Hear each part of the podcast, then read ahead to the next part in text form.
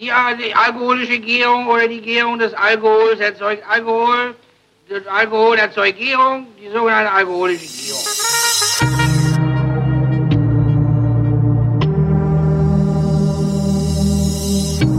Wer redet, ist nicht tot. Willkommen zur hundertsten Ausgabe der Flaschen, worin Christoph Raffelt und Holger Klein Wein trinken. Falsch. Worin Christoph Raffelt Wein probiert und ausspuckt und Holger Klein Wein trinkt. Mit Christoph Raffelt. Und Holger Klein. Ähm, die erste Frage, die wichtigste, sonst flippen wieder alle aus. Äh, womit fangen wir an? Schon. Wir fangen an natürlich mit Schaumwein. Schön, ja. schön. Das heißt, Genau. alle können jetzt live dabei sein. Legendär, ja, legendärer äh, äh, Lapsus. Können jetzt live dabei sein, wie mir möglicherweise wieder eine Schaumweinflasche um die Ohren fliegt. Ah, okay. Und, ich habe meine äh, schon vorher geöffnet. Äh, Ja, nee, nee, nee, nee, nee. Das ist ja, Ja, hier wegen der, äh, wegen der Atmo. ja, ich weiß. Du, du machst das wegen der Atmo. und ich mache das jetzt äh, in Richtung genau. des Bücherregals. Die Literatur ist in einer tiefen Krise. Ich krieg den Korken nicht raus. Warte mal. Scheiße. Ich krieg den Korken nicht raus.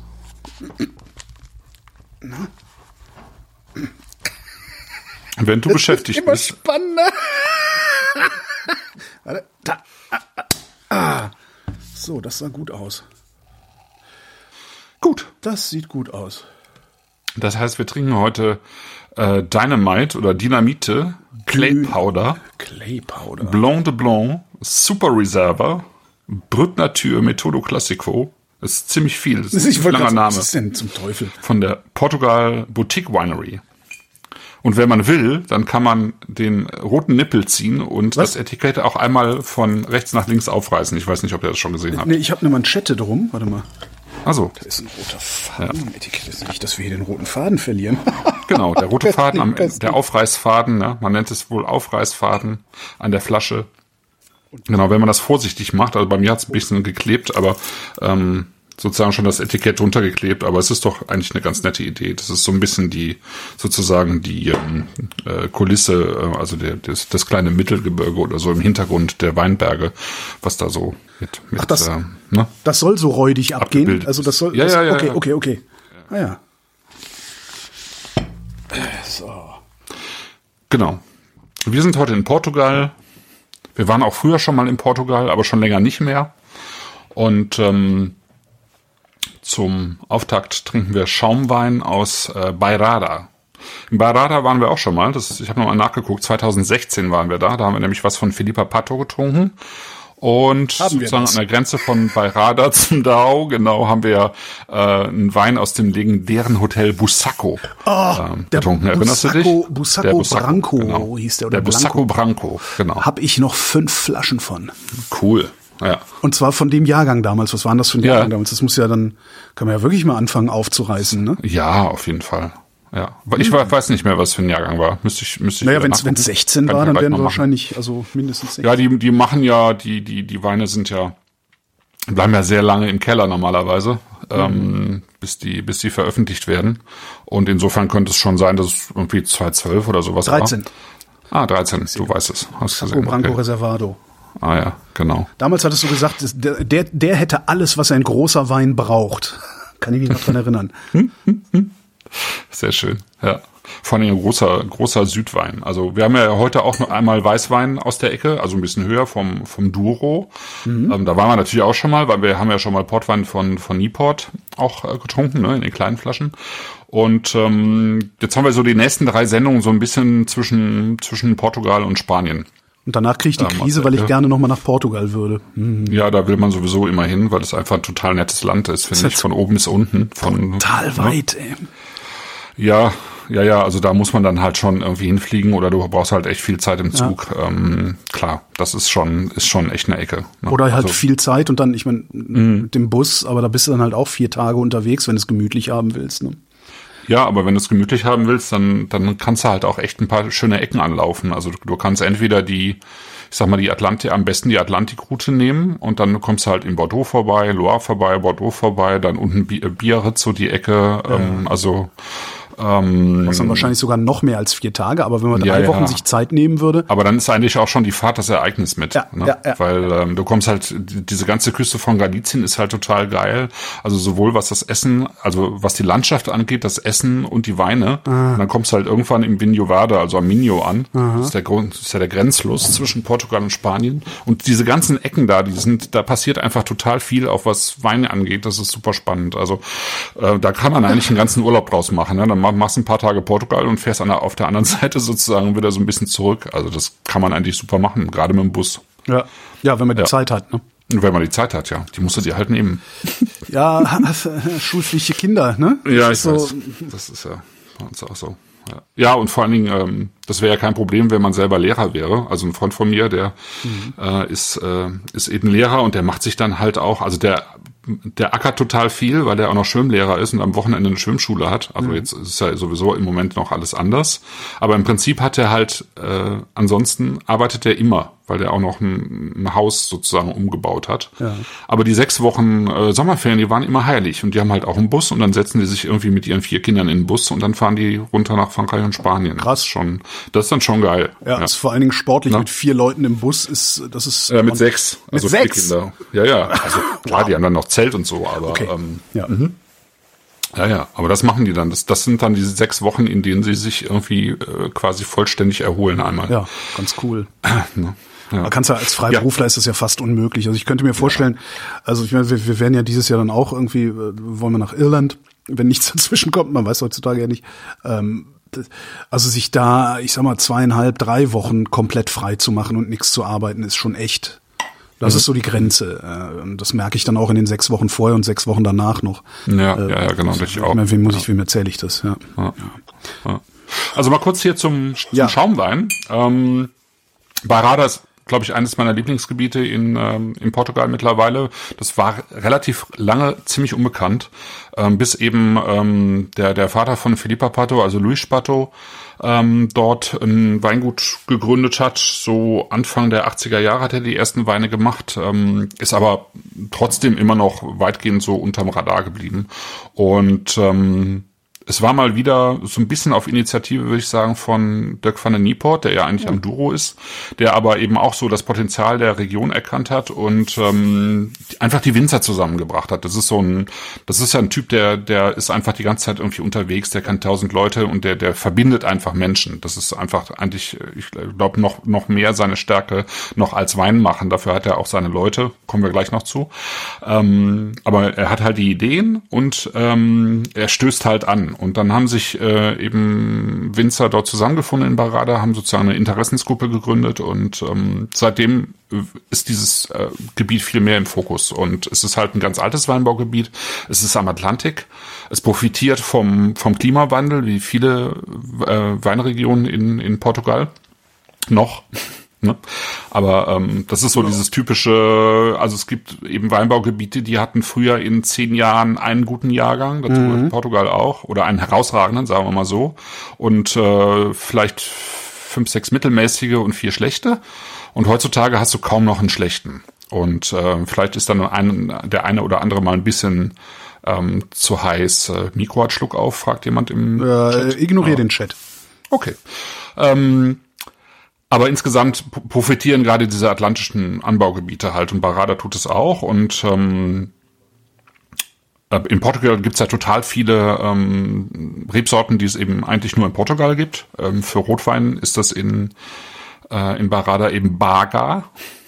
Das ist so eine, so eine Sorte, die, die früher, wenn man die ausgebaut hat, halt vor allen Dingen viel Tannin hatte. Mhm. Ähm, also viel Gerbstoff eben, recht rau war und ähm, mit der kann man aber heutzutage auch anders umgehen. Äh, die hatte auch relativ viel Alkohol früher immer, ist aber heutzutage auch anders. Also der Dirk von der Nieport hat dann auch selber ein Weingut da gegründet und der macht halt Bargas irgendwie mit 11,5 oder 12 Prozent. Und ähm, hier unsere, unsere Boutique-Weinerie hier, Portugal Boutique-Weinerie, die machen eben aus Barger auch einen Schaumwein. Das hier ist aber jetzt ein Blanc de Blanc und äh, also eben nur weiße Sorten und auch da hat man eben zwei äh, klassische portugiesische Sorten drin, die man höchstens noch in Spanien, also in Galicien auf der anderen Seite hat. Das ist äh, Bical und Arinto. Und dazu kommt halt so ein bisschen Chardonnay dazu. Mhm. Aber im Prinzip ist es schon ein, ein klassischer, typischer ähm, Beirader Schaumwein. Also Beirader ist die, die, die wichtigste Appellation für Schaumweine in Portugal. Rund um die Stadt Agueda. Ja. Was die wahrscheinlich komplett falsch, äh, falsch, nicht komplett falsch, sondern ich komplett falsch ausspreche und die ganz anders. Joao. ähm, dieses, dieses Klimawandel, also dieser Ja. Klimawandel-Bonus sozusagen, gibt es da schon ja irgendwie irgendwelche wissenschaftlichen, also Modelle, Prognosen, wie lange das noch gut geht, bis es dann auf die andere Seite kippt und das Zeug Ja, ja. Für Portugal speziell, also also Port ich sag ich sag mal so, das also was schon kippt eigentlich ist äh, insgesamt ähm, in Portugal das Problem mit den ähm, mit der Hitze und den Waldbränden. Ne? Das ist ja ein Wahnsinnsproblem geworden in den letzten Jahren. Ähm, also zum einen natürlich, weil ähm, weil es eben immer heißer und trockener wird, zum anderen eben auch, weil die äh, sehr, sehr viel mit äh, schnell wachsenden Bäumen aufgeforstet haben, Eukalyptus vor allen Dingen. Ähm, also Forstindustrie da mit der Eukalyptus und äh, Eukalyptus brennt halt wie Zunder, ja? Ja. Und da hast du gar, gar keine Chance mehr gegen. Und da, also das macht das Problem viel größer und diese diese Waldbrände, die springen halt auch auf, äh, auf dann natürlich auf Weinbaugebiete über. Ja, und äh, das hast du ja in Kalifornien auch zum Beispiel. Und ähm, ja, wie lange das in den Weinbaugebieten selber noch gut geht, das ist eine schwierige Frage. Also es gibt schon, denke ich, Hochrechnungen. Also ähm, ich habe es jetzt nicht so ganz auf der Pfanne, aber ähm, ähm, es, letztlich geht's immer alles schneller im Moment, als wir Ja. denken, glaube ich. Ja, Ja, also äh, ich glaube, die Klimamodelle sind sind fast noch zu konservativ. Ähm, also so, solange man, ich glaube, so, also die Gebiete, die direkt am Atlantik sind, das wird noch relativ lange gut gehen. Okay. Äh, die, die weiter im Hinterland sind, ähm, da wird's, da wird's dann schon schwieriger. Kommen wir gl- gleich noch zu, ähm, weil am Douro kann man das, glaube ich, sehr gut nachvollziehen. Da gibt's sozusagen den, den, den vorderen, also den, den oberen Douro, den mittleren und den unteren Douro. Und ähm, also der Douro sozusagen an der spanischen Grenze, da ist, ähm, glaube ich, nicht mal die Hälfte vom Regen, den du, den, den du vorne bei, äh, an Porto hast. Ja. Und da wird's dann halt schon, da wird's dann schon irgendwann schwierig tatsächlich äh, das Ganze überhaupt noch, ähm, äh, also überhaupt noch genügend Wasser für die für die Reben zu kriegen. Ja. Ja, paar Jahre haben wir noch. Ein paar Jahre haben wir noch. Also ich meine, das wird auch bei uns ja eine Herausforderung irgendwann. Also das geht jetzt alles noch und äh, man, man kann halt teilweise noch weiter in die Höhe gehen, aber ähm, irgendwann ist da halt auch Schluss. Zumindest bei uns. Irgendwann müssen wir mal, irgendwann müssen wir mal so Wein aus Norwegen probieren und sowas. Ja, genau, wenn das irgendwie ein das bisschen Nordzeug. Ja. Aber da können wir im Prinzip können wir können wir in, sozusagen auch anfangen mit mit äh, bei uns so ein bisschen mit mit Sade Unstrut und und Mecklenburg und Brandenburg. Mecklenburg also, macht Wein. Ja, es Ja, gibt Brandenburg weiß ich. Brandenburg viel, aber aus ich Brandenburg habe ich schon mal. Macht auch schon ein bisschen. Ja. Schleswig-Holstein hat hat halt auch ein bisschen. Ne? Ja, aus Brandenburg habe ich mal eine äh, Piwi-Winzerin im Studio gehabt, damals, als ich noch Radio gemacht habe. Und die hatte ein paar Weine dabei. Das war ganz geil. Also die waren wirklich gut. Also erstaunlich. Die waren halt sauteuer. Weil die nur ganz wenig Fläche hatten. Und äh, Ja. ja, es, ne, und ja, ist halt alles, es ist auch sehr neu, keiner kauft's. Das heißt, du kannst es auch gar nicht in Massen absetzen. Ja. Hatte ich damals gehofft, dass sie wenigstens irgendwie ein paar Pullen da lässt, nischt.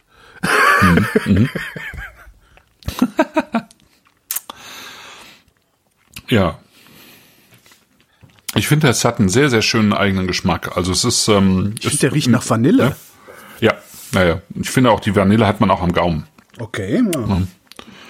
Und zwar re recht prägnant sogar, würde ich sagen. Ja. Und das gibt dem Ganzen, ähm, also der hat sowieso eine, finde ich, eine, eine ganz schöne, ziemlich feine Perlage. Ähm, Die auch ist ja jetzt sehr schnell auf der Hefe geblieben. merke ich weiß jetzt gar nicht, wie lange er jetzt auf der Hefe war, aber ähm, Das ist ja mal interessant. Ich habe, glaube ich, noch nie Wein getrunken, der nach Vanille schmeckt und riecht. also riecht schon, das, ne, diese ganzen aus dem Fass und so, aber die riechen halt eher nach, nach so Vanille-Karamell-Gemisch und das hier riecht wie, wie, Ja. wie eine echte Vanille, also wie eine frische Vanille. ja, das finde ich auch. Großartig. Chat wüsste gerne, woher die Vanille kommt. Kommt die aus Holz? Ich glaube, es kommt so ein bisschen aus dem Zusammenspiel ähm, der Rebsorten. ähm, mit, sozusagen mit dem Hefelager.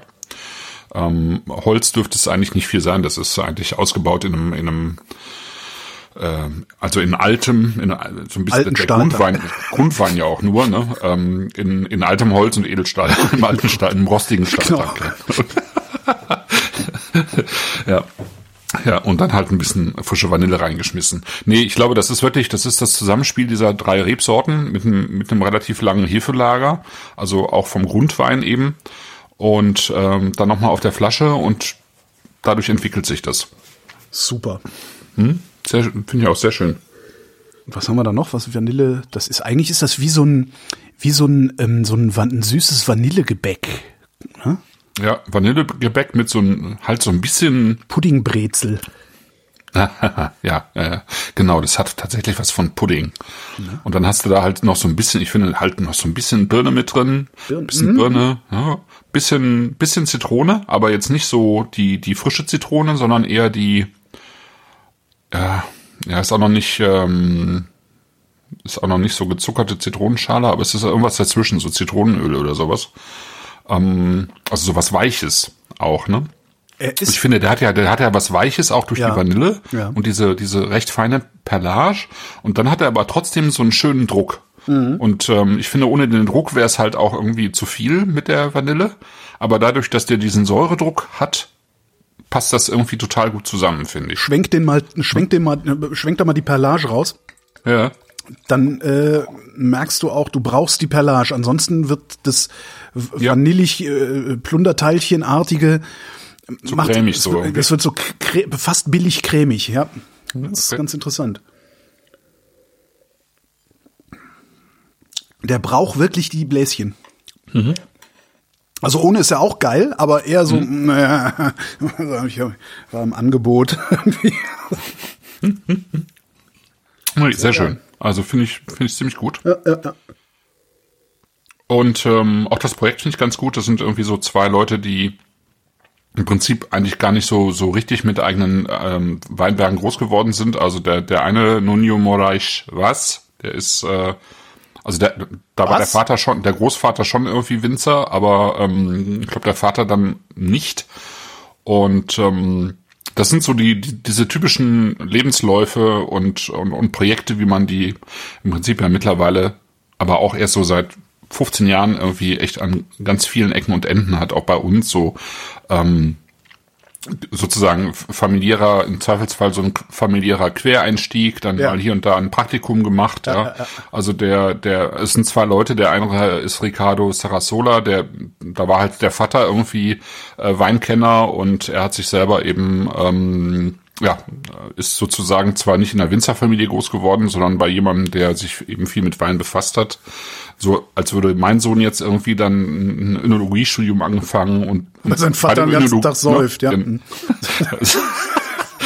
ja, danke. Gerne. Und dann haben, haben die sich halt irgendwie ähm, tatsächlich beim, beim Studium getroffen und dann sind die aber wieder in ganz andere Richtungen. Also der, der, ähm, der Nuno ist Richtung Neuseeland erstmal und hat dann ähm, ist dann zu Anselmo Mendes. Anselmo Mendes ist so der ähm, so ein bisschen so der Gottvater des Alvarinho oben im Vinho Verde Gebiet. Also der hat sozusagen diese diese reinsortigen Alvarinhos populär gemacht und der Ricardo ist dann so ein bisschen durch. Der war irgendwie in in in, in Australien, in Bordeaux, in Uruguay. Uruguay wird ja auch Wein gemacht.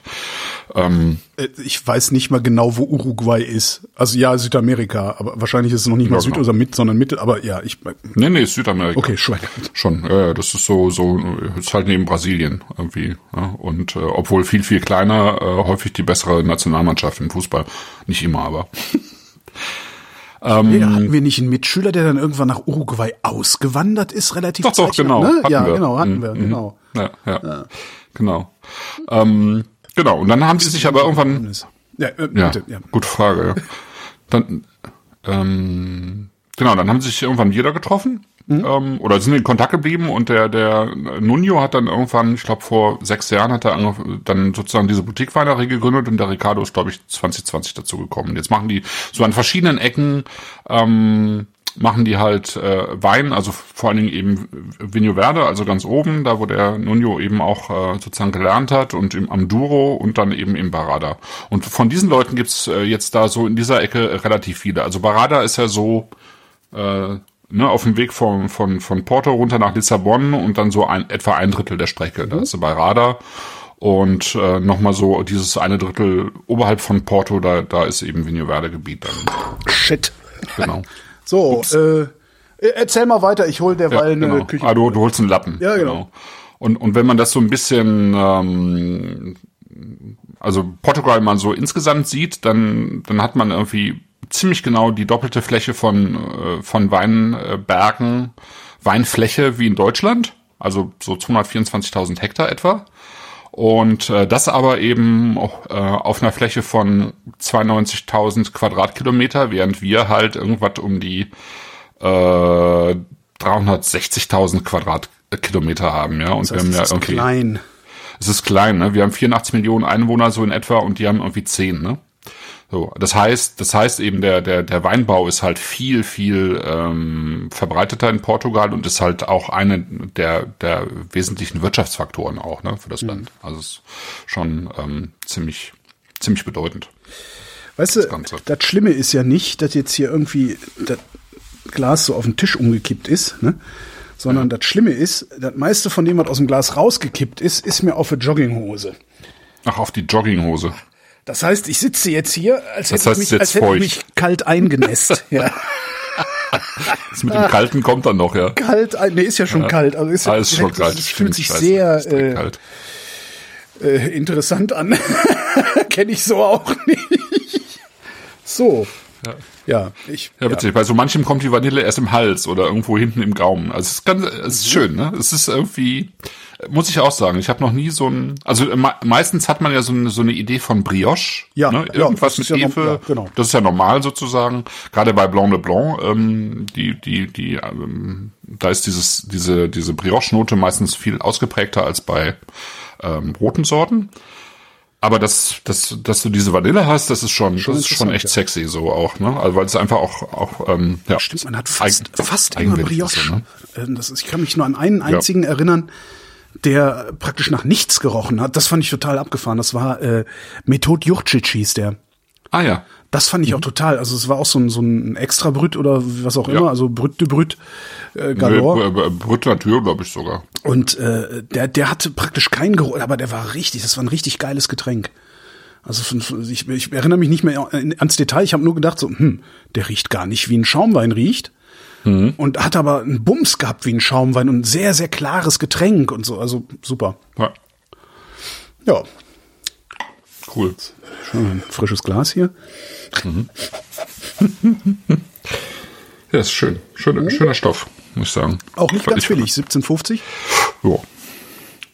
Genau, das ist dann ähm, auf dem Niveau von, von gutem Cremant, ne? Ja, ähm, genau. Mhm. Genau, von der Einstiegslinie Kieselsekt, sowas in die Richtung, glaube ich. Mhm. Ne? So, so die Ecke. Aber das, da kann der auch gut mit, mitspielen, finde ich. Ja, das war so unser Lieblingscremant von Jacques, ne? Der kam der, der Ach kostet so, ja, das 17, war der, glaube ich. genau, das, ja, das ist so der, der Tresor von oder so, ne, von Ge- äh, genau. Bovela dabei. Äh, Bouvet, ja. genau. Genau. Ja. Schön. Ja, zweite Flasche. Zweite Flasche. Rot oder weiß? Äh, ich würde sagen weiß. Du würdest sagen weiß, dass Mhm. die hier. Nee, doch, doch, das ist die hier. Ich, meine Genau. ist ja kaum noch was drin. Was ist denn hier los? Ich habe bei dir gelesen gehabt, die soll man einen Abend vorher aufmachen und hab dann, Mhm. äh, naja.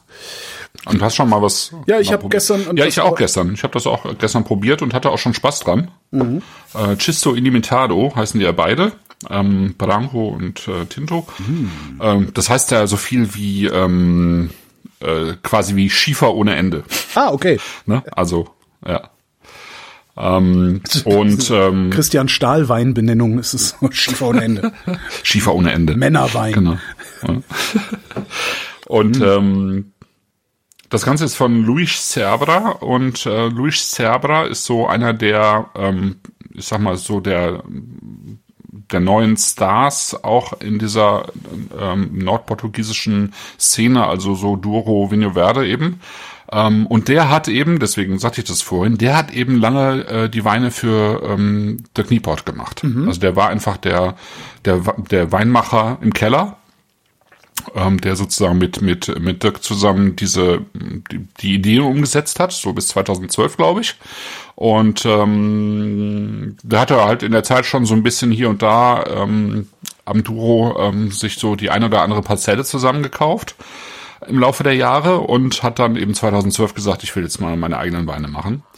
Und ähm, der sitzt, also Duro ist ja Ne, kommt, kommt ja von, von Spanien aus, da ist es der Duero, ne, Ribera del Duero, kennt man ja. Ach Gott, das ist Und dann, derselbe, ne, okay. Das ist derselbe Fluss, ja, genau. Ja, komisch. Ja, genau. Als ich neulich Und an der Danube saß, ja.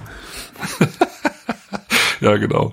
Äh, so, so so in der Richtung. Und dann kommt er halt ähm, bei in der in der Region Tras ähm, Omontes kommt er nach, nach Portugal und dann kommt sozusagen eben dieses ganze Gebiet Douro und ähm, das teilt man im Prinzip ein in in drei verschiedene Regionen eben. Äh, Douro Superior, ähm, Chimacorgo und Baixo Corgo. Ähm, und ähm, Baixo-Corgo ist sozusagen diese, dieser Teil, der, der schon unten bei Porto ist, so am Atlantik. Ja? Da ist halt eben am meisten Regen. Und ähm, da hast du auf der einen Seite sozusagen des Duro hast du, hast, hast du relativ viel Rotwein schon. Auf der anderen Seite hast du, äh, gehört das Gebiet noch zum Vinho Verde Gebiet. Und da wird halt im Wesentlichen Weißwein erzeugt. Und dann hast du eben, also der Duro Superior, das ist sozusagen der fast an der spanischen Grenze. Da hast du halt wirklich äh, quasi nicht mal die Hälfte, also praktisch ein Drittel des Niederschlags nur noch, den du am Atlantik hast. Und ähm, eben ziemlich hohe Temperaturen, also es geht, geht schön mal irgendwie über 40 Grad und, und im Sommer wahrscheinlich so im Durchschnitt 35, ja, es ist sehr heiß. Das heißt, du hast am, ganz oben am Duro hast du halt sehr äh, füllige, stoffige, recht alkoholreiche, extraktreiche Weine und da fehlt dann man, manchmal so ein bisschen die Säure und ganz unten am ähm, Baixo-Corgo hast du halt dann Rotweine, die knackig sind Ja. oder, oder ne äh, und äh, denen aber manchmal so ein bisschen dann auch die die Tiefe fehlt oder die Substanz und Deswegen kannst du dir vorstellen, am besten ist es eigentlich in der Mitte und das ist eben ähm, dieses ähm, Chimacoro. Warum trinken Und- wir 2019er, wenn es auch 2020er gibt? Nee, warum trinken wir 2020er, wenn es auch 2019er gibt? Äh, das, das hatte jetzt mit den Mengen zu tun. Es Ah, gibt okay, ja ein paar, okay. es, genau, es gibt jetzt ein paar äh, auch die mittrinken, die einen 218er Rot bekommen haben. Wir trinken 219. Okay. Ähm, das ist einfach tatsächlich deswegen so, weil äh, nicht mehr so viele Flaschen da waren, wie bestellt Ja, das wurden. Paket ist ausverkauft, habe ich gesehen. Ja. Genau. Ähm, und ähm, dann musste er irgendwann bei dreistellig musste er dann halt sagen, nee, dann dann Oh. jetzt bitte 218 so, ne? Okay. Ähm, genau. Ah ja, der 19er ist auch ausverkauft, ja. Ist jetzt schon ausverkauft. Schade. Hätte ich gerne mal Genau. probiert. Ja, schade. Was hast du denn? Äh, 20. Ach so, den 20. weißen. Den weißen, ja, ja. Ich ah, okay, ja, ja. Okay. trinken wir gerade den roten, ich habe den weißen eingeschnitten. Nee, nee, nee, ist, ne? ist, ist Okay, richtig. Okay, Das okay. war jetzt ein bisschen durcheinander. Ja, okay. Genau.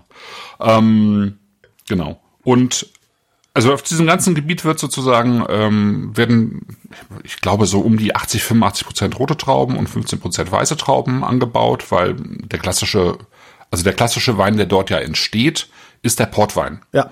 Und Portwein ist halt immer mehr rot als weiß verkauft worden. Schon ähm, äh, vor, vor 200, 300 Jahren. Äh, deswegen. Ähm, und ähm, all diese Weinberge sozusagen am, direkt am Douro oder in den Nebentälern, die sind, ähm, also der größte Teil der Weinberge sind vor 200, 300 Jahren auch angelegt worden oder vor 150 Jahren oder so. Und ähm, es, es gibt immer noch sehr viele äh, Weinberge, die eben äh, ähm, aus dieser Zeit stammen. Alte Ja. Reben. Mhm. Alte Reben. Ähm, das ist selbst hier schon der Fall. Also der hat ja noch zwei hochwertigere Weine aus der Ecke, äh, die es nur in ganz geringen Mengen gibt. Aber auch hier ist es so, dass die ähm, der Rotwein irgendwie von von Reben kommt, die irgendwie so 85, 90 Jahre alt sind. Und die Weißen sind, sind ein bisschen jünger, aber es gibt auch äh, ähm, sozusagen alte weiße Reben. Und es sind halt, Jahre, ist ne? echt geil. Ja, Schisto, Wahnsinn, ne? Schisto Cru Branco. Mhm. Ja, okay, das, da wird's dann auch üppig preislich. Aber Ja, das genau. probieren würde ich Das ist dann wirklich so die Crème de la Crème da. Das sind dann wirklich nur noch so kleine Parzellen mit natürlich mit sehr geringen Erträgen, aber mit sehr ähm, ja mit sehr konzentrierter Frucht, die dann eben da rauskommt. Ne? Und da kannst du dann noch komplexere Weine machen. Und ähm, und natürlich hast du dann in diesem in diesem Gebiet auch nur ähm, Rebsorten eigentlich, die ähm, in diesen Gebieten einfach entstanden sind, ja, äh, die einfach dahin gehören. Und das ist der große Vorteil, finde ich, bei bei Portugal oder das Interessante bei Portugal, dass die es geschafft haben, ähm, im Wesentlichen, also die haben so um die 300 äh, verschiedene eigene autochthone Rebsorten äh, und die sozusagen zu behalten. Also die haben auch irgendwann mal angefangen zwischendrin und im Süden ist es ein bisschen ausgeprägter, eben französische Rebsorten, also diese üblichen Verdächtigen anzubauen. Ähm, und sie haben auch irgendwann mal viele alte Weinberge gerodet und neu bepflanzt, weil sie irgendwie ja, also so in dieser Dunkelzeit des europäischen Weinbaus, so vor allem in den 70er Jahren, so auch 80er Jahre noch. Kohlphase. Ne? Ja, ja, im Prinzip war die ja überall so irgendwie äh, lieber mehr als äh, gut, ja, also lieber Quantität als Qualität und dann werden halt die alten Reben rausgerupft und weil für die gibt's gab's dann auch eben nicht den entsprechenden Preis, das ist ja irgendwie immer auch eine, eine Marktfrage und aber trotzdem haben sich eben viele viele alte Weinberge noch gehalten und diese alten Weinberge, die sind halt vor allen Dingen im gemischten Satz früher angebaut worden und das haben wir jetzt beim Weißen, bei dem Weißen jetzt zwar nicht, äh, da sind die ein bisschen zusammengewürfelt, aber bei dem Roten nachher haben wir noch den klassischen gemischten Satz, wo eben äh, zig Rebsorten äh, zusammen in einem Weinberg stehen und dann eben zusammen auch ähm, gelesen und, und werden. Querbeet sozusagen. Querbeet, ja genau.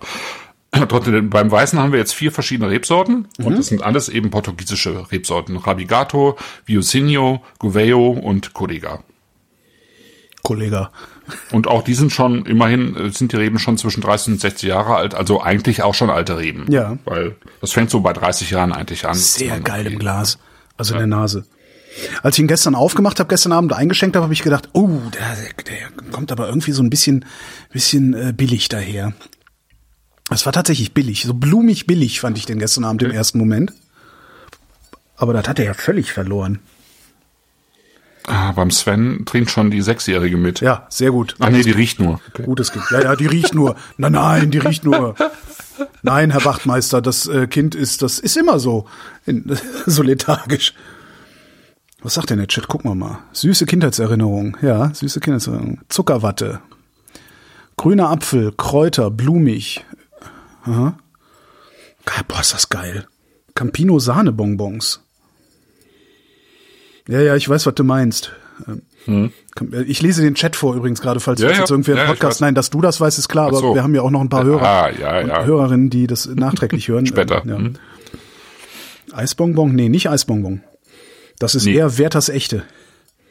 Genau. Also Eisbonbon ist halt wirklich so so kalt kalt vergoren. Äh, ähm, das ist das, jetzt gar Das nicht. ist wirklich sehr geil. Basilikum? Werthers echte mit Basilikum? aber Basilikum finde ich, finde ich gewagt, aber passt schon, es geht schon. äh. Hm. Ja. Hab ich denn meinen Taster hier? Ja, nee, habe ich nicht. Scheiße. Na egal. Boah, doch, ich brauche ein größeres Glas. Hier haben wir noch.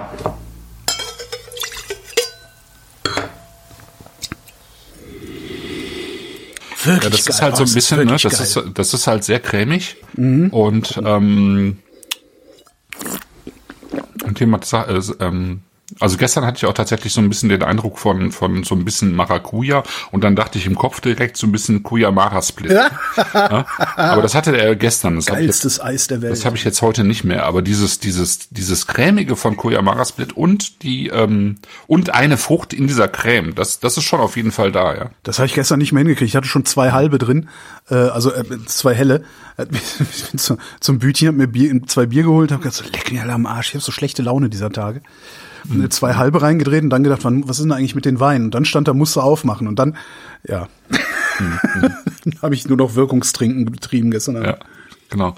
Irgendjemand hat, hatte ja auf Twitter irgendwie ähm, Ofenhühnchen ähm, gebacken. Bin ich mal gespannt, wie das dazu schmeckt. Also ich finde, das ist schon, das sind schon diese Weine, die, die einfach super funktionieren mit jegli- jeglicher Form von ähm, leicht würzigem und aber mediterran kräutrigem Essen halt. Das ist einfach, das finde ich einfach, ja, äh, total schön. Und das Ganze ist natürlich so ein bisschen auch im Holz ausgebaut worden, deswegen hat er auch diese so ein bisschen mit diese, diese, diese cremige Textur halt, ne? Also das Ganze kommt eben von, ähm, aus Weinbergen, die so zwischen 500 und 600 Meter hoch liegen. Das ist wichtig, äh, sozusagen, um den äh, Wein zu verstehen, weil äh, das, das Ganze befindet sich ja äh, in, in einem doch recht heißen Gebiet. Und ähm, 500, 600 Meter heißt ja immer pro 100 Höhenmeter etwa ein Grad weniger, Ja. als man eben unten schön am Fluss hat. Wobei der Fluss selber natürlich auch noch mit ähm, für eine gewisse Frische sorgt, weil der Fluss natürlich immer auch ähm, Wind mit sich bringt. Und das Ganze steht dann eben auf Schiefer, in dem Fall eben auf, auf äh, Glimmerschiefer.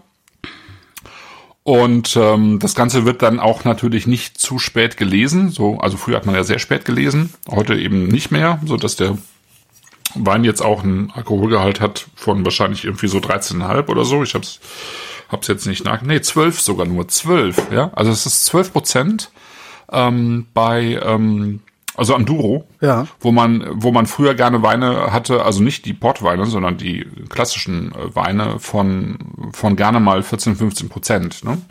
Ähm, das heißt, er hat relativ früh gelesen, aber reif natürlich. Und dann hat er das Ganze eben ähm, ähm, angepresst, so ein bisschen noch auf den, auf den Rappen und Häuten stehen lassen. Also nicht direkt gepresst, sondern ein paar Stunden stehen lassen und dann eben sozusagen in Fässer gepresst. Und die waren zweitbelegt, das heißt, die waren nicht neu, sondern die haben schon ein, ein Jahr hinter sich sozusagen, ja. Aber wenn, wenn die so ein Jahr hinter sich haben, haben die auch immer noch, bringen die auch immer noch eben Eiche mit in den Wein, ne? Genau. Und dann, und wie man das heute so gerne macht, presst man sozusagen den Saft in die Fässer, dort gärt der Wein durch und bleibt in den Fässern auf der Hefe ähm, stehen. Ja. Und früher hat man, hat man das bei Weißwein nicht gemacht, gar nicht gemacht eigentlich, ne? Oder nur selten gemacht. Ähm, früher hat man normalerweise äh, nur die Trauben gepresst und nicht mit Stielen und Stängeln. Man hat auch die Trauben nicht lange ähm, stehen lassen auf den ne, auf den Stielen und Stängeln, sondern eben direkt gepresst. Und dann hat man den Saft irgendwo vergoren im Edelstahl oder im Gezogen Holz, ne? war das Wort. Genau, und dann abgezogen sozusagen ins nächste Fass und dann wieder abgezogen irgendwann ähm, ins, ins nächste Fass. Und, und hier ist es halt anders. Also hier äh, bleibt sozusagen der Wein auf dem Trub, also auf der Hefe, auf dem Trub, auf allem, was da noch drin ist. Das setzt sich natürlich im Laufe der Zeit langsam ab und zum Schluss erst wird der Wein dann aus dem Fass abgezogen und abgefüllt.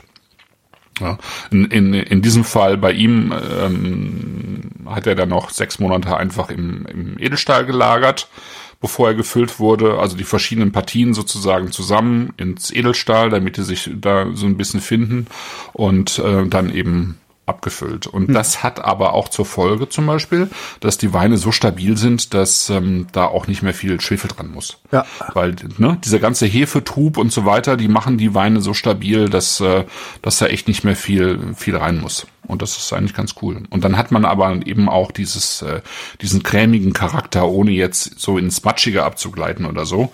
Geht Ähm, das? aber, so, ne? Also cremig, also matschig statt cremig habe ich noch nie, glaube ich, gehabt. Ja, ich finde, wenn die Weine, also es gibt den Begriff Batonnage, Mhm. ähm, da werden die Weine, da wird die Hefe dann auch nochmal aufgerührt immer wieder. Okay. Ja, und das kann man auch ein bisschen übertreiben. Das war so in der Zeit ähm, der der großen ähm, schweren äh, äh, über sozusagen überbordenden Chardonnay aus Kalifornien. Ja. Da war das so. Ja, da haben die irgendwie jeden dritten Tag die Hefe aufgerührt. Ähm, da war das aber dann meist die Feinhefe. Und aber das hat schon eben gereicht, dass dass du wirklich irgendwie das das Gefühl hast, ähm, da bleibt der Löffel im Glas stehen so ein bisschen. Ja, Hast du noch einen Rest in deinem Schaumweinglas? ähm, ja. Tu mal deine Nase rein. Mhm. Ist das geil jetzt? Ja, ist super. Nach dem, nach diesem, nach dem Illimitado? So fast so, Ja, so Moncherie in gut. Ja, vor allen Dingen, da kommt halt irgendwie im Hintergrund ähm, viel mehr Stein jetzt irgendwie. Herrlich. Äh, Ja, es ist Peter, man, man man, riecht, man so- Mhm. riecht förmlich die Piemont-Kirsche. Also, das- ah, geil. Mhm. Super.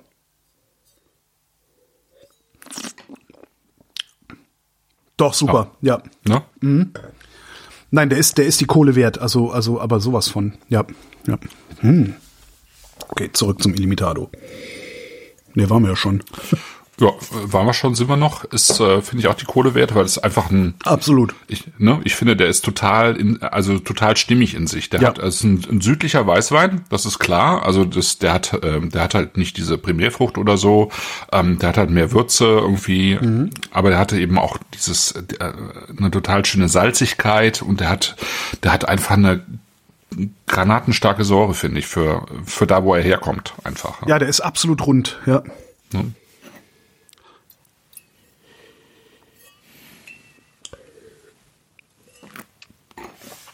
Tja. Ja, super. So. Wie lange kann ich den weglegen? Wenn ich mir jetzt so einen 12er oder so einen 24er Ja. kaufe. Meinst du, das ist was zum Weglegen? Nee, Ich ne? würde sagen, zehn Jahre kannst du ihn schon weglegen, ja, doch, klar. Naja. Okay. Also man, man muss halt äh, gereifte Weine trinken wollen, ähm, natürlich. Also der verändert sich natürlich. Ja, klar. Aber ich, ich, ich glaube, der hat, hat das Potenzial, dass er den zehn Jahre weglegst. Krass. Also acht auf jeden Fall. Äh, sechs mit Sicherheit, aber Ja. ich würde sagen, zehn, zehn schafft er locker. Also sechs würde ich fast also, jeden was heißt Wein- locker, aber ja. acht schafft er locker und zehn schafft er wahrscheinlich. Okay. Glaube ich schon. Also so, dass er in zehn Jahren wirklich auch noch ähm, wirklich gut schmeckt, aber eben anders. Frisch wird er dann nicht mehr sein, ne?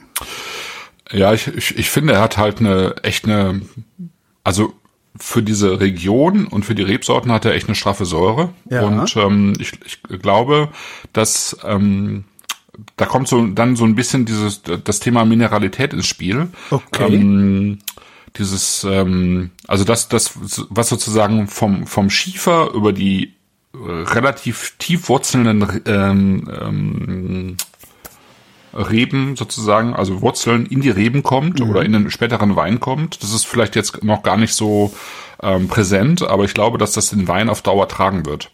So, ja, also diese diese relativ präsente Säure und und das mineralische in diesem Wein, also ähm, was was später sozusagen auch für Frische sorgen wird, was jetzt gar nicht so notwendig ist. Das glaube ich bringt bringt er da rein. Ich bin manchmal wirklich froh, dass ich keinen Keller habe. Ja. So, Veng Rouge, ne? Äh, Vino Tinto, Rouge, ja. Verzeihung. Ja. genau. Ja, 100 Folgen haben wir jetzt übrigens, ne? Haben wir noch gar nicht drüber geredet. Nee, haben wir noch Muss man ja auch nicht viel, aber ist schon, schon cool auch irgendwie. Das hat was, ja. Ja, wer, wer ja, es ist das irgendwie, gedacht, ja? ne? Wer hätte das gedacht, ja. Also es ist jetzt äh, bei mir ja eh der Monat der, der Jubiläen. Ich habe ja irgendwie mit, mit ähm, Bianca und Henrik von Wein am Limit irgendwie dann zehn Jahre original verkorkt gefeiert. Also nicht das Blog, äh, nicht das Blog, sondern das ist ja mittlerweile 15 Jahre alt, aber eben den ja, nächsten Monat sozusagen, genau, habe ich vor 15 Jahren angefangen, irgendwie dilettantisch äh, so ein bisschen über Wein zu faseln, ähm, woraus eben das alles entstanden ist, was ich jetzt mache. Ja, ich weiß noch, wie ich Und, dir so deine ne? ersten Postings um die Ohren gehauen habe und gesagt habe, nee, so kann man nicht schreiben, so schreibt niemand. Ja, genau. Ach Gott. Witzig, ne? 15 Jahre her. Genau, der erste Podcast, äh, den haben wir ja gemacht, aber ich dachte, weil wir ja eh jetzt äh, wieder machen, also weil wir ja eh Podcast machen, machen wir jetzt, müssen wir jetzt dann nicht auch noch die Sendung machen, eine Woche vorher. Ähm, aber wir haben ja im Prinzip die erste Nummer gemacht. Und äh, das ist jetzt auch zehn Jahre her. Krass. Genau. Ja. Ach, da hätten wir eigentlich, hätten wir mal gucken müssen, was wir damals getrunken haben und ob es das heute noch gibt. Ja. Ähm, Ich guck da mal rein. Ist ja, ist ja, Ja, Internet. das ist- ja schön. Genau, das Internet. Ich habe das ja bei mir, ich habe die ja aufgelistet alle. Ach so. Ah. Natürlich, also klar, die sind ja auch noch, äh, die kann man ja auch noch anhören. Ja, ja, und klar, bei mir ähm, ist wir, ja- wir haben halt einmal Champagner getrunken, nämlich ähm, von ähm, ähm, Voitin Sorbet, den ähm, äh, den Sanier de Sorbet, also den Rosé-Wein, äh, den Rosé-Champagner von Voitin Sorbet. Ähm, den, den gibt's natürlich noch in einer, äh, also in einer, in einer äh, neueren Version sozusagen. Ja. Dann haben wir einen umbrischen Wein getrunken, den habe ich seitdem irgendwie nie wieder gesehen. Wo hatten wir das denn her? Das, Naja, das habe ich halt irgendwie zusammengesammelt, so. Ähm, da, nicht, Wein. Ne? Nee. Die ersten, also in, äh, bei mir ist die erste Flaschensendung Moritz Schneider Riesling 2011, Karl Pfaffmann so. Riesling 11 und Stefan Winter Riesling 11. Ah ja, ich war, war jetzt bei dem ersten, weil wir gerade bei Original verkauft waren. Ach so, war Entschuldigung. Ersten Äh, Sendung. ja, Ja, ja. ja. Nee, die erste Sendung, die wir gemacht haben, das war tatsächlich mit Jacques Weinepo. Das waren Ah. drei Weine von Jacques Weinepo und ähm, sozusagen zum Start, weil ähm, ich ja Stimmt, da unten, ja. zumindest sel selber auch und und ähm, im Laufe der Zeit immer wieder Leuten äh, gesagt habe, wenn ihr wirklich von Grund auf anfangt, euch mit Wein zu beschäftigen, geht doch einfach in Jacques Weindepot. Da Genau. könnt ihr wenigstens die Sachen probieren und äh, schon mal irgendwie so ein bisschen einen Eindruck davon gewinnen, was euch gefällt. Ja. So und dann ist man irgendwann darüber hinaus ähm, und sucht sich halt andere, so wie wir das auch gemacht haben. ja. Den Pfaffmann und den Winter gibt's noch. Also vorausgesetzt, man man will halt neue Sachen kennenlernen. Genau. Super. Müssten wir eigentlich revisited. Wir, wieder, wir wiederholen jetzt einfach alle Sendungen, die wir gemacht haben, mit den Weinen, Gott. die wir gemacht haben. Yay. Ja, nicht so einfach. Nee, Wahrscheinlich. Nicht, nee. So. Ja. Sisto, Schisto, ne? Spricht man das, oder? Äh, ja, Schisto Illimitado, genau. Äh, Tinto. Rot. Ähm, wie gesagt, manche haben 219, manche 218, ähm, aber grundsätzlich, also die, die Basics sind gleich, also, ne, also gemischter Satz. Ja. Auch, auch hier so 35 bis 60 Jahre alte Reben. Und da hat man eben diese, diese typischen äh, roten Reben, die man sonst auch für Portwein verwendet. Also Toriga Franca, Tinto Roriche, Tint, ähm, Toriga Nacional, Tinta Amarela und so weiter. Ich finde Toria Und- Nacional klingt gut, aus politischen Gründen auch. National. Genau, National. Caramba, Jaime. Und hier hat er es so gemacht, dass er 60 Prozent ähm, komplett entrappt hat und im Edelstahl vergoren hat und 40 Prozent eben so ganz klassisch mit Stielen und Stängeln äh, in den sogenannten Lagares, das sind so große Granitbecken ähm, mit mit Füßen gestampft hat und dann eben für zehn Tage eingemeischt hat. Ja.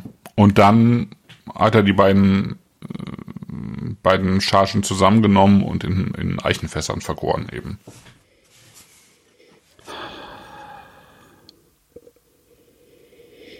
Und auch hier hast du halt äh, einen Wein, äh, nochmal mittleres Duro. Ähm, typischerweise sind das gerne mal Weine von 14, 14, 14,5, 15 Prozent Alkohol. Er hat jetzt 12,5, zumindest beim 19er. Ich weiß nicht, wie es beim 18er ist. Aber es ist halt, das ist halt ähm, sozusagen mit dem Respekt vor, vor der Tradition, wie dort Wein gemacht wurde in alten Zeiten und ähm, macht er halt die Weine anders, nämlich, äh, nämlich frisch. Ja? Ähm, und ich finde, das hat man schon in der Nase. Ne? Das ist jetzt kein Wein, der, äh, also man hat halt nicht das Portweinige in der Nase, sondern du hast halt äh, irgendwie, finde ich, ganz andere Aromen in der Nase. Und die haben alle irgendwie so ein bisschen was mit Frische und äh, auch so ein bisschen mit grünen Noten zu tun, also kräutrig. Ähm, so ein bisschen Stängel riecht man vielleicht auch, aber es ist halt nicht dieses, ähm, äh, ja, dieses super opulente, was man, Ja. was man sonst gerne in der Ecke hat. Ne? Und was aber auch schnell sozusagen eben einem äh, ja ins, ins, ins heiße oder alkoholische abdriften kann. Ne? Oh, guck mal, einer der Chatter Möbius MT sagt, ich habe meinen Wein versehentlich vor zehn Tagen geöffnet für die falsche Podcast-Sendung. Am gleichen Abend den Korken wieder reingedrückt. Der Wein ist heute weniger fruchtig, mehr kräutrig, immer noch sehr frisch. Okay, cool. Der rote riecht nach Oliven. Fabrik neues Auto. Fabrik neues Auto. Interessant. Was fahrt ihr für Auto? Welche Marke? Ah, genau. Aceton, Erde, Leder. Aceton weiß ich, ich habe hab ihn halt gestern aufgemacht, aber ich hatte gestern auch kein Aceton, muss ich sagen.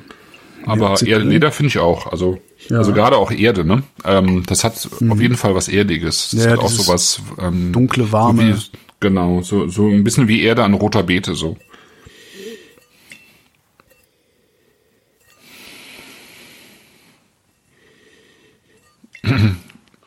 Michael schreibt, meine Frau probierte einen Schluck des Rot und verzog angewidertes Gesicht. Da muss ich sagen, deine Frau mag doch eh keinen Rotwein, Michael. Das soll jetzt kein. Ja, nee, ja, kann ich verstehen. Äh, Ist dass, nicht- dass sie ihn nicht mag? Ja, ist so, nicht, ist auch nicht meins. Ist mir, der hat Ja. mir zu, Schon wieder zu pelzig, oder was? und das ja Pelzig, sowieso. sich. Ja. Aber der hat mir zu viel. Der ist mir zu sauer. Also, ich, ich verstehe die Säure, die, das ist auch nicht zu viel, aber mir ist es zu viel. ja, kann ich verstehen. Also es ist, der, der, der hat so viel Säure, dass ich es nicht mehr frisch finde. Ah, okay. Weißt du? So, das ist Okay, so eins ja. drüber. Irgendwie so. Ich sag mal, 10% weniger Säure und ich würde sagen, oh, das ist aber ein frischer Wein. Aber jetzt ist irgendwie, nee. Ja, gut. Ja. Also kann ich nachvollziehen. Mhm. Das ist irgendwie tatsächlich eine Geschmacksfrage. Ich, ich finde es total super, weil es halt, ähm, also ich, ich persönlich finde es frisch. Ich finde, äh, er hat was äh, Mediterranes, er hat auch ähm, eine gewisse Tiefe in seiner Frucht, aber er ist halt total auf dieser ähm, ja, säuerlichen Schiene. Säuerlich, saftig, ähm, leicht salzig, so, ähm, also also bei, bei mir regt sich dabei der Trinkfluss. Ah, okay. Mhm. Ja. Und ähm, okay, und du findest ihn letztlich zu, zu sauer. Ja, interessant. Hatte ich ja lange nicht. Ich dachte, oh nee, der ist sauer. Also, Ja, der, der hat, also der, der hat auf jeden Fall Säure, ja. Ja, ordentlich. Ja. Ja, mal gucken. Ich lasse ihn einfach mal stehen. Vielleicht baut er sich ja noch ein bisschen ab. Nö, ich glaube, die, die Säure behält er schon. Die behält er? Ja. Ja. Würde ich schon sagen.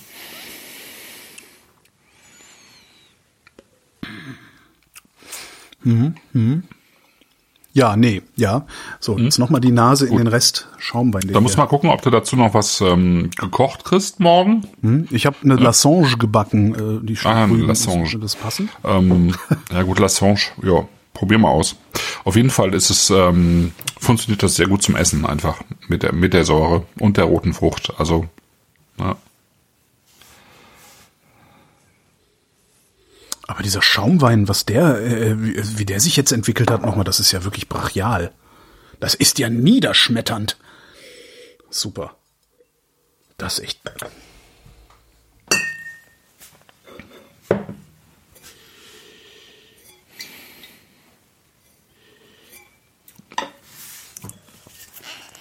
Ja, weil ich ja das Tannin einfach ähm, auch gar nicht so. Also find, findest du das? Äh, ist- Also die, Pelz, die Pelzigkeit ist, ist die Schmerzgrenze bei mir. ah, okay. Also das ist, das ist tatsächlich, also da kannst du, das ist jetzt ein Referenzpunkt dieser Wein. Das ist wirklich Schmerzgrenze an Pelzigkeit. Das ist ja auch immer, äh, ich trinke den ja nicht, ich spüle den ja auch im Mund hin und her und dadurch verstärkst du diesen Effekt ja immer noch mal. Ne?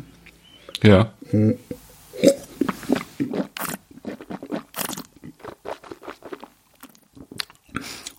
Das ist, ja, das ist ein Referenzpunkt. Pelziger als das und ich renne schreiend weg. Also okay. Witzig. Ja. Ja, das Ja, mit dem Rotwein, das ist das Ja, ja. Deine, deine Lebensaufgabe sein, mir immer mal wieder einen Rotwein hinzustellen, wo ich sage, oh, damit habe ich nicht gerechnet. Ja, ja in, in der Tat ist, also ich, ich würde auch sagen, dass ähm, der Wein tendenziell eher einfach ein richtig guter Essensbegleiter ist. Also sowohl mit der Tanninstruktur, ähm, also die ich persönlich ja jetzt nicht zu, zu, zu krass finde, das fängt ja eigentlich gerade erst an, Tannin zu haben, so richtig. Ähm, aber eben vor allen Dingen mit der Säurestruktur. Ja. Also ist das, ja, das ist ja Kindergarten hier, also immer da, so, so doch nicht. Na, die Säure ist mir tatsächlich zu viel. Also ich glaube, ich würde ja, und äh, das ist ganz witzig, der ähm, Ralf Martin ist im, aus dem Chat, der, der postet gerade ein Foto dazu mit Gambas in Öl und so, mit viel Knoblauch und so. ähm, ja, genau das kann ich mir auch vorstellen. Das ist ja im Prinzip ist das ein ist ja ist das ja ein Rotwein ähm, und das sieht, sieht man schon am Alkoholgehalt eigentlich, der mehr oder weniger ähm, ja auch zu Weißwein, also wie ein Weißwein gemacht ist, mehr oder weniger. Ähm, also früh gelesen eben und äh, relativ hochgelegene Weinberge früh gelesen und dann eben äh, also bewusst diese Säure zu behalten und ähm, ich würde zu dem Ganzen einfach ähm, auch Fisch essen. Ne? Fisch. Ähm, Jetzt Fisch. rübergehen, eine Genau. meiner, meiner äh, Jahrgangssardinen ähm, aufmachen. Ja, mach das doch mal gerade. Jetzt? Ja, Ich warum soll, nicht? Ich soll, ja, dann musst du jetzt aber das Publikum alleine unterhalten, weil ich muss rüber in die Küche. Genau, ich unterhalte das Publikum so ein bisschen, weil ähm, äh, eigentlich, eigentlich genau das super passt. Also ich finde gerade diese sozusagen diese moderne Form von ähm, Duro-Weinen, wie wir sie hier je- jetzt im Glas haben, die eben diese Säure haben, die also ich finde ja immer noch ein relativ feines, ähm, ein bisschen pudriges Tannin haben, aber eben Tannin und ähm, wo die Frucht nicht zu ausgeprägt ist, aber immer schön mitschwingt, aber das, das Ganze eben auch von, von so einer gewissen Kräut- Kräutrigkeit, Salzigkeit, Steinigkeit lebt, die funktionieren einfach super auch mit ähm, mit Dosenfisch, ja, also mit mit äh, mit einem guten, also guten Muscheln oder äh, Sardinen aus der Dose, wo du einfach auch dieses ölige noch mit drin hast.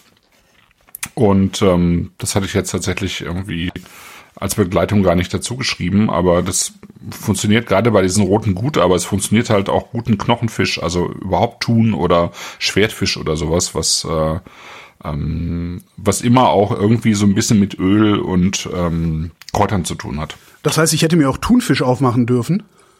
Äh, ja. Da hätte ich mehr Bock Aber- drauf. Hätte ich jetzt mehr Bock drauf gehabt, aber gut. Okay. So, äh, wir degustieren. Gut, wir machen jetzt den Praxistest. Wir machen Genau. jetzt den Praxistest und zwar mit ist die Dose schon auf. Ich guck mal von unten. Es es gibt wieder hier so ein Problem. Äh, 2020er Jahrgangssardinen von von Mouette d'Avor. Mouette d'Avor 2020 Jahrgangssardinen.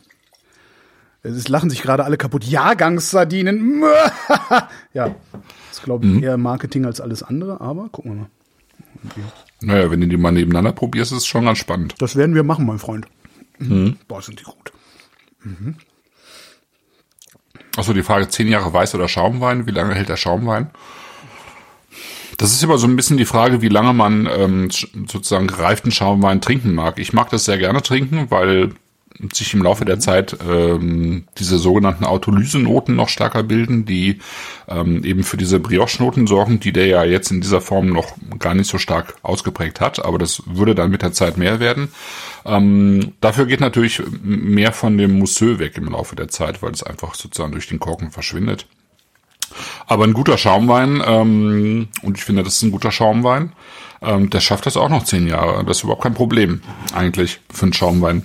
Das ist wirklich ein geiler Wein zu diesem Fisch. Funktioniert, ne? Funktioniert super. Ja, funktioniert wirklich Ja. super. Also, sobald du ein bisschen Öl im Mund hast. mhm. Ja. Ja, ja. Jetzt habe ich die Büchse Fisch offen, da habe ich gar keinen Hunger. naja. Ich habe extra schwimmt ja in 2000 Öl, die hält sich ja bis morgen. Ich habe extra 2020er genommen, weil davon hatte ich zwei. Das heißt, unsere Sardinenverkostung kann immer noch stattfinden. Ah, super. Ich habe acht Jahre Sardinen hier. Äh, falls sich jetzt alle kaputt lachen, Jahrgangssardinen, das ist halt nicht wie bei Wein, dass da sich irgendwie was groß entwickelt. Was aber passiert ist, dadurch, dass die halt, je länger die in dem Öl liegen, desto mürber werden die. Und da passiert auch noch irgendwelche komische, irgendein Gammel, keine Ahnung was. Aber ja, es gibt schon einen Unterschied zwischen frischen und alten Sardinen. Ja. Ja. Hm, lecker jetzt. Ich hab keinen Hunger, aber. Ja, ne? ja. Auch, Ich glaube, das Ja, erste Mal, also, dass ich während ne? der Sendung esse, ne? äh, ja, ich glaube ja. Aber Sind wir man- doch nicht bei genau. NSFW. Was ist denn das? 100 Sendungen und zum ersten Mal. Kriegt der Junge was zu essen? Sehr schön, ja. Uns fällt der noch vom Fleisch, das arme Kind. Hm? Nee, super. Also mit, mit, mit, mit so fettigem, ja, was du eben sagtest, das hat ich den Rest noch Ja. mitgekriegt. Mit so fettigem Fisch geht das wirklich sehr gut. Und das funktioniert halt, ähm, genau, das funktioniert halt tatsächlich mit vielen Rotweinen, die tendenziell ein bisschen mehr Säure haben, ähm, ne? Und äh, eben auch ein bisschen mehr Tannin haben. Also diese, diese Mischung, ähm, also es muss schon die Mischung sein aus mehr Säure und auch Tannin. Ähm, das ist zum Beispiel eben bei diesen Weinen, die wir ja in den Sendungen davor hatten, nämlich äh, aus Sizilien. Frappato zum Beispiel oder Cerasuolo di Vittoria, da funktioniert das einfach auch super. Ja.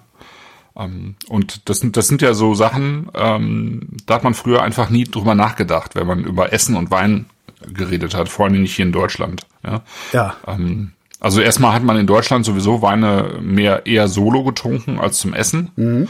Ja, und dann hat man irgendwie eher über Käse, Ecken und Mettigel nachgedacht. Aber ähm, ne, während halt in anderen Ländern. Ja, Aber halt was trinkt, man, Ländern- was, was trinkt man zum Mettigel? Das ist doch mal eine wichtige Frage auch. Die Welt geht gerade vor die Hunde, dann können wir auch wieder Mettigel fressen. Alter, ist, pff, Ja, Mad Eagle habe ich auch noch nicht ausprobiert. Ähm, oder Tatar. Ähm, gute Frage. Ich glaube, ich würde eher, ich würde, glaube ich, einen Bier, ne? knalltrockenen Sherry ausprobieren. oder? Ja, okay. Ich würde halt ein Bier bestellen, ja. Ja, ja tendenziell würde ich auch ein Bier bestellen. Ähm, aber Sherry oder oder äh, Orange Wein ähm, geht ja auch fast immer tatsächlich. Ja. Also zu ganz viel, also ja, zu ganz vielen Sachen, wo man sonst denkt, nee, das geht gar nicht. Äh, saurer Hering oder so mit Zwiebeln, äh, Artischocken oder so, immer Sherry. Immer Sherry, immer, eine, Ja, ja, immer immer Flachmann Sherry. mit Sherry dabei haben. Wer weiß, was los ist. Genau. Genau. Wir werden ja in der, in der übernächsten, übernächsten Folge, die nächste Folge machen wir Spanien und zwar ähm, Spanien und Portugal, so. Äh, Vi- Vinos, äh, Vinos Ibericos habe ich die Sendung genannt. Äh, Die ist auch schon äh, online bei mir im Blog, also man kann schon Weine bestellen. Ah ja. Ähm, das ist dann noch einmal Rot Duro und zwar ähm, auch unter äh, Mitbeteiligung von Luis Cervras, der sozusagen als, als helfender oder als ja, beratender Analoge dabei war. Und zwei Weine aus Spanien, einmal Rosé, einmal Weiß. Und in der übernächsten Sendung, ähm, die machen wir dann mit Maître Philippe und da gibt's dann auch Dosenfisch, wer will. Yay! Dazu. Äh, wissen wir schon was? Hast du da schon was irgendwie was eingetütet oder warten wir da noch? Äh, Äh, bei bei ähm, Maître Philippe. ja. Ähm, ich habe die Dosen, den Dosenfisch noch nicht eingetütet, aber die Weine mittlerweile schon, ja. Okay. Genau. Ja, da, da Flach- sind wir dann im Flachmann war- Wesentlichen Flachmann war gerade echt eine gute- in Portugal. Ne? Flachmann war gerade eine gute Idee. Ich glaube, ich tue mir mal einen Flachmann auf die Wunschliste. Irgendein Wahnsinniger wird da wahrscheinlich vor. So ein Flachmann und immer so ein Sherry habe auch dabei. eine Wunschliste, Leute. Echt? Verlinke ich, äh, steht die nicht? Verlinke ich die nicht immer? Also ich verlinke die doch, oder nicht? Ah, so ein Flachmann? Ja, die liest halt keiner. Nee, ist bei mir auch. Also das ist. Äh, das, ist stimmt total- nicht. Das stimmt übrigens nicht. Ich, ich hatte ja einen 50. Geburtstag. Und der Michael ähm, und sein Kompagnon, äh, Michael aus dem Chat, äh, die, die haben sich die Wunschliste tatsächlich angeschaut. Ach nett. Ja, und seit, seitdem spielen wir Backgammon in einem äh, Holz-Backgammon. Oh, schön. Ja, genau. Was, was mir ja aufgefallen ist, ist, ähm, Vielen Dank ich habe ja, ich hab ja auch immer so äh, diese, diese Amazon-Werbelinks irgendwie in der, ähm, wenn mal irgendwie jemand ein Buch, äh, also wenn ich mit jemandem rede, der ein Buch geschrieben hat oder sonst irgendwie was, ne? Ähm, mache ich halt immer so Amazon-Links. Und wenn du über einen dieser Links zu Amazon gehst und da irgendwas anderes kaufst, wird es, krieg ich trotzdem was gut, eine Gutschrift irgendwie. Werbekostenzuschuss nennt sich das da. Okay. ähm, Und das ist rapide gesunken. Also rapide im Sinne von äh, um das pff, um das Fünffache. Also es war vor, vor, vor zwei Jahren war das noch fünfmal so viel, wie da reingekommen ist. Finde ich ganz Okay. interessant. Also es entweder, entweder kriegen die Leute das nicht mehr mit, womit ich damit, darum sage ich das jetzt, oder aber Amazon hat das Abrechnungssystem geändert oder die Leute kaufen dann nicht mehr so viel. Das finde ich auch mal ganz Ah, interessant okay. noch. Also wirklich mal interessant. Naja. Nee, aber so ein Flachmann und da halt keinen Schnaps drin haben, obwohl das auch ganz cool ist, wenn du guten Schnaps bei hast, sondern so ein Sherry.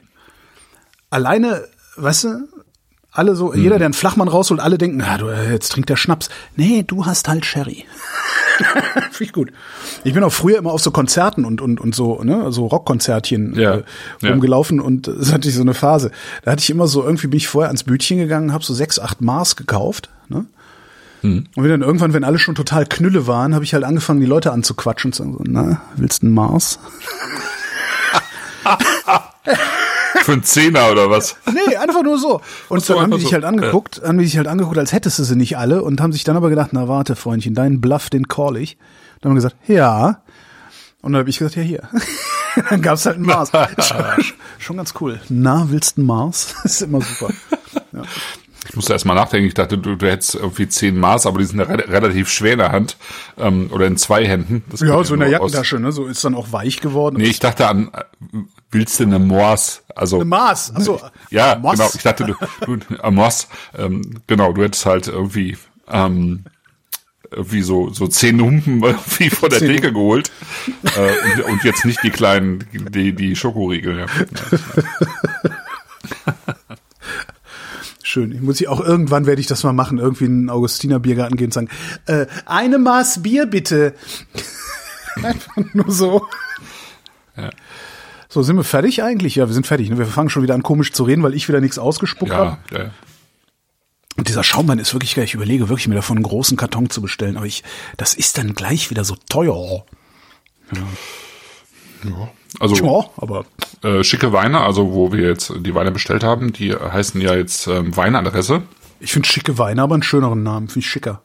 Ja, aber das hatte irgendwie was mit dem Vorbesitzer zu tun. Die haben irgendwie ähm, sich sozusagen genau ein bisschen selbstständig gemacht und ähm, haben jetzt irgendwie auch ein, glaube ich, sehr schönen, sehr schönes Ladenlokal.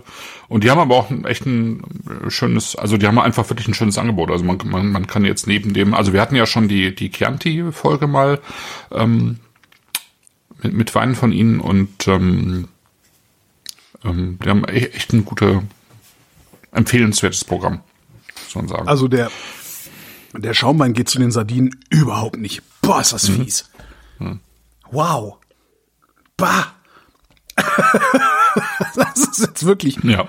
Mhm. Ja, Hätte ich nee, jetzt auch nicht gedacht. nee, aber Bubbles und ähm, Nee. das, das geht nicht. Nee, nee, Bubblefish. gut. Ja, genau. Wann äh, treffen wir uns denn wieder eigentlich? Es Wir treffen uns wieder am 20. April. Echt? Ja, ich glaube schon. Echt? Nein? Nee, weiß nicht. Habe ich. Ist das so? Habe ich mir gar nicht hier eingetragen. Oh shit. Das, äh, hast du nicht eingetragen? Nee, aber haben wir letzte. Woche noch besprochen, glaube ich. Ja, ne, ja, aber oh, dann kam was dazwischen und nee, habe ich total verpeilt. Okay, 20. April und die Sendung danach, die habe ich mir dann ja auch nicht eingetragen. Mhm. Warte, ich sag's dir gleich. Also am nett. 20. April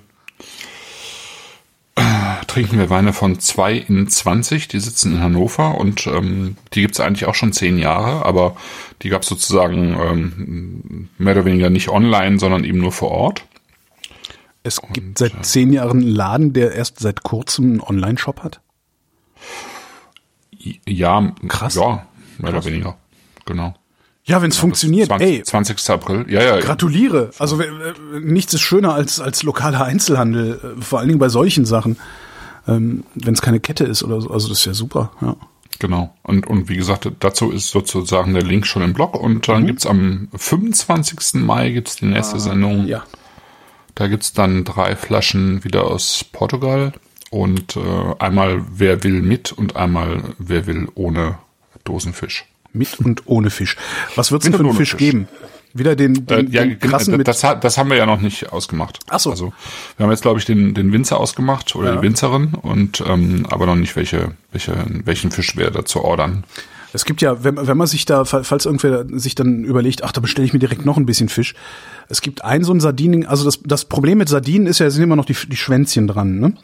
Das gefällt nicht jedem, das so im Mund zu Ja, aber da, daran kann man den Fisch erhalten, wenn man den Rest dann isst. Ja, nee, also diese mürben Dinger, die ich hier gerade habe, wenn, nee, die fallen sofort runter, wenn du den Ja, daran hältst. Aber, ja, ähm, Ja, wenn man das ab kann. Es gibt eine Sardinen, eine, eine Dosensardinen-Sorte, die die haben, die ist mit Bayonner Schinken und ich glaube Piment d'Esplet. Also Fisch okay. mit, in, in Öl mit ein paar Schinkenwürfelchen und Piment Ja. d'Esplet. Was äh, ein, ein eine Chili, eine sehr milde, sehr, sehr aromatische Chili-Art ist aus Frankreich.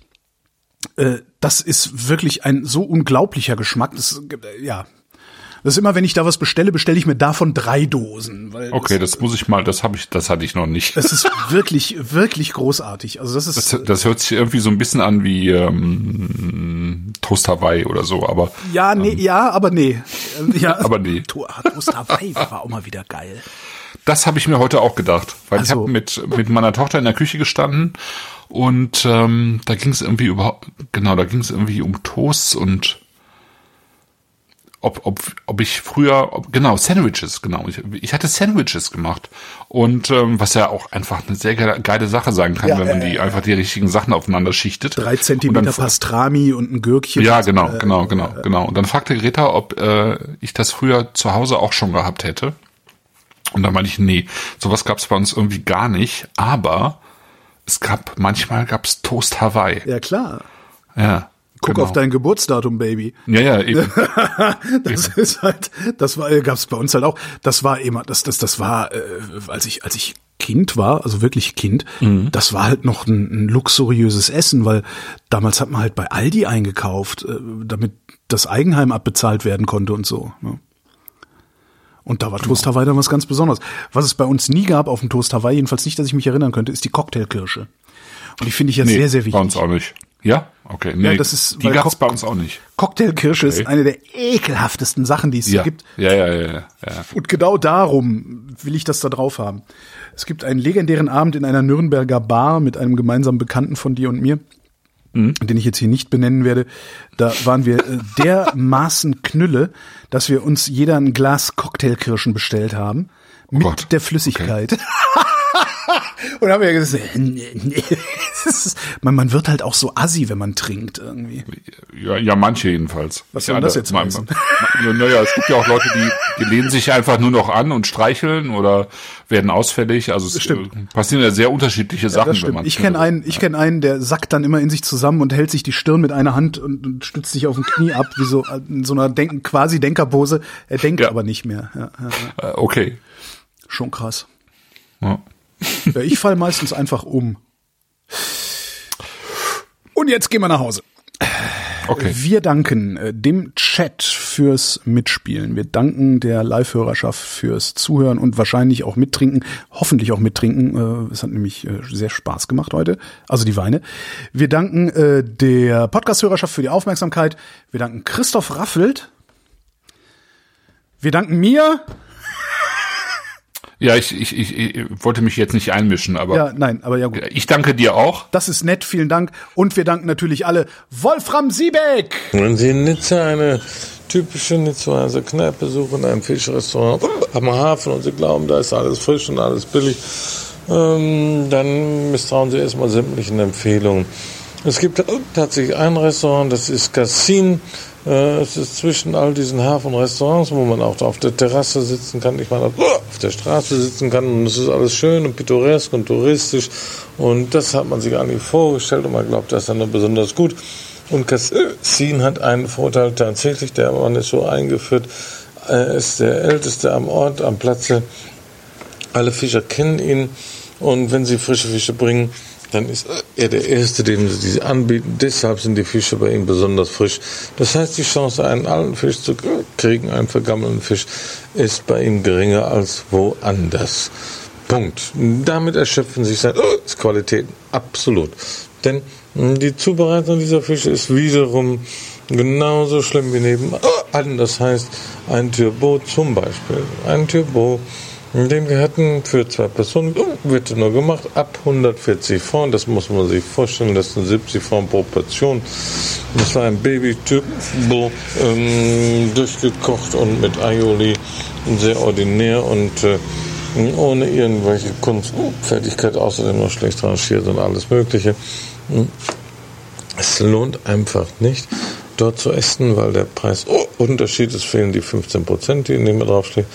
Aber sonst kosten Typo auch nicht mehr als 70, 70 80 Franc in einem guten Restaurant. Diese Unterschiede lohnen einfach nicht.